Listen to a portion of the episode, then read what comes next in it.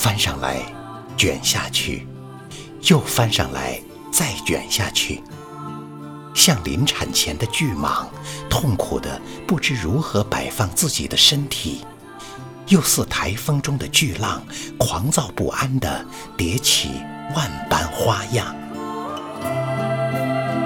这该是多少根藤的纠缠呐！主人说：“这只是一颗藤，一颗藤，怎么可能？但它确实是一颗藤，一颗独立的藤。”我静默地站立着，品读着这颗意象万千的古藤，它一定受过无尽的苦痛。风雨侵蚀过，雷电轰击过，战火涂炭过，他原先依附的大树，在一个夜晚轰然倒下。那伤感的声音，把一棵藤的后半生弄得不知所措。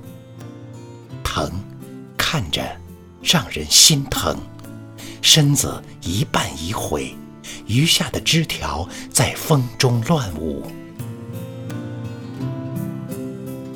没有了依靠，也就没有了指望，就像失去娘的孩子，自己为自己坐庄，自己和自己相绕，一次次倒地，一次次撑起，疼，留下坚毅、痛苦、挣扎的过程，一千三百年的风霜雪雨，最终把它变成了根，变成了树，变成了茎。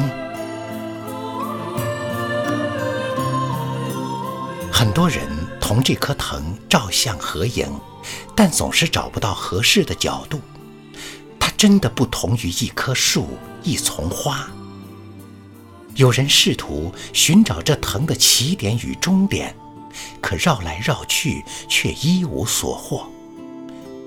它没有根吗？它没有头吗？或许真的是这样。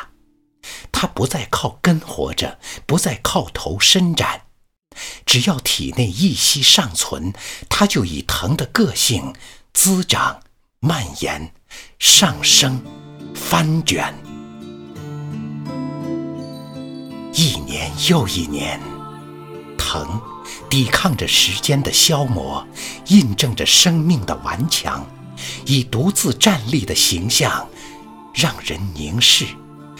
让人思索，让人敬仰。